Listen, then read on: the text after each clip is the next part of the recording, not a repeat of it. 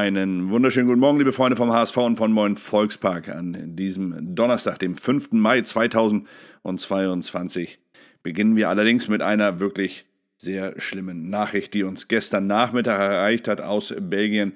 Dort war nämlich der ehemalige HSV-Profi Rick van Drongelen auf einer Landstraße mit seinem Auto in einen tödlichen Unfall verwickelt. Er selbst wurde zwar verletzt, soll allerdings nicht schwerer verletzt sein. Er liegt im Krankenhaus und wir wünschen ihm natürlich von dieser Stelle nur das Allerbeste. Rick, komm schnell gesund zurück. Allerdings ist der Fahrer, und das ist das Tragische an diesem Unfall, des anderen Wagens, ein 18-jähriger Opel-Fahrer. Er ist leider verstorben. Und da gilt natürlich unser Mitgefühl den Angehörigen des Verstorbenen. Ein schlimmer Moment für den ehemaligen HSV-Profi, aber natürlich für die Eltern und Verwandten und Freunde des Todesopfers mag man sich gar nicht vorstellen, was das bedeutet.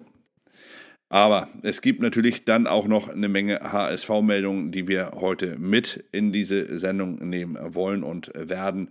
Ähm, zum Beispiel natürlich, dass äh, der ehemalige HSV-Trainer Daniel Thun morgen zum großen Hoffnungsträger für den HSV wird. Er spielt morgen Abend mit Fortuna Düsseldorf zu Hause gegen Darmstadt 98 und der HSV hofft natürlich darauf, dass Darmstadt 98 in Düsseldorf, dass sie dort stolpern Daniel Thun selbst hatte hier bei dem Kollegen des Hamburger Abendblattes keine frischen Zitate geliefert, aber es wurden viele ältere Zitate gebracht, unter anderem natürlich auch die von Daniel Thun hier in Hamburg. Er sei als Entwickler geholt worden, war dann aber doch an dem Aufstieg und Nichtaufstieg festgemacht worden, seine Wirkungs, seinen Wirkungsgrad. Und ja, Daniel Thun, das weiß ich auch, hat noch dran zu knabbern, dass er hier in Hamburg damals nicht weiterarbeiten durfte. Im Gegensatz zur Vorstand, äh, zum Vorstand und der Vereinsführung hatte er sich selbst nicht nicht in einer Situation gesehen, wo er dem HSV nicht mehr helfen konnte. Aber auch das ist jetzt vorbei. Daniel Thun, er möchte die letzten beiden Spiele elfmal, ist er bereits ungeschlagen mit Fortuna Düsseldorf. Seitdem er angetreten ist in Düsseldorf, hat er noch kein Spiel verloren und ich glaube für dreimal auf Holz, dass das so bleibt, denn das wäre für den HSV natürlich schon mal sehr hilfreich. Am besten noch mit einem Sieg, denn dann könnte der HSV selbst, wenn er seine Hausaufgaben selbst erledigt, tatsächlich an Darmstadt direkt vorbeiziehen. Danach geht es für Darmstadt, äh, für Darmstadt sage ich schon, Entschuldigung, natürlich, für Düsseldorf noch einmal um äh, Schützenhilfe für den HSV, denn am letzten Spieltag geht es dann für Fortuna Düsseldorf zum FC St. Pauli nach Hamburg. Ähm, ob der FC St. Pauli bis dahin noch oben dabei ist, weiß man nicht, aber es ist oben alles so eng, es kann sich auch an diesem Spieltag wieder alles ein wenig verändern. Ja, FC St. Pauli soll aber nicht unser Thema sein. Im Gegenteil, Im Gegenteil, der HSV bleibt unser Thema. Und dort hat die Bild sich mit Mario Vuskovic unterhalten. Der HSV war meine beste Entscheidung, sagt er hier in der Zeile. Und Mario Vuskovic spricht davon, dass er sich sehr darüber freut, für den HSV entschieden zu haben, dass ihm der Fußball hier in Hamburg sehr entgegenkommt. Er spricht über seinen Vater, der als Innenverteidiger früher selbst Profi war und der sein erster Ratgeber und natürlich auch sein erster Kritiker ist. Er spricht über seinen jüngeren Bruder, der mit 15 15 Jahren, so wie er es sagt, schon viel mehr Talent hat als alle anderen in der Familie. Und er spricht natürlich auch über den HSV und freut sich darüber, dass er hier in Hamburg so schnell angekommen ist. Er sagt, als ich zum HSV kam, war ich noch ein Teenager, gerade 19 Jahre alt. Es war ein wenig schwer für mich, zum ersten Mal weit weg von Familie und Freunden zu sein. Ich hatte Heimweh, das ist doch normal. Ich bin in Monaten reifer geworden, fühle mich in Hamburg inzwischen sehr wohl. Ich bin auf und neben dem Platz sehr glücklich hier. Das Team ist toll, der Trainer ist sehr gut. Er arbeitet an jedem Detail, hat mich jeden Tag besser gemacht. Und da ich viel Spielpraxis bekomme, kann ich mich stets verbessern. Für meine Karriere und Entwicklung ist es die beste Entscheidung gewesen zum HSV zu wechseln. Klingt gut, aber wie gesagt, wir haben solche Sachen schon sehr, sehr oft hier in Hamburg gehört und dann war es doch am Ende relativ schnell mit dem Spieler hier in Hamburg vorbei. Und er wechselte Mario Vuskovic. Er wird natürlich auch den einen oder anderen Interessenten auf den Plan gerufen haben schon und im Sommer wird es dann auch noch einmal um ihn gehen. Da bin ich mir jetzt schon sicher.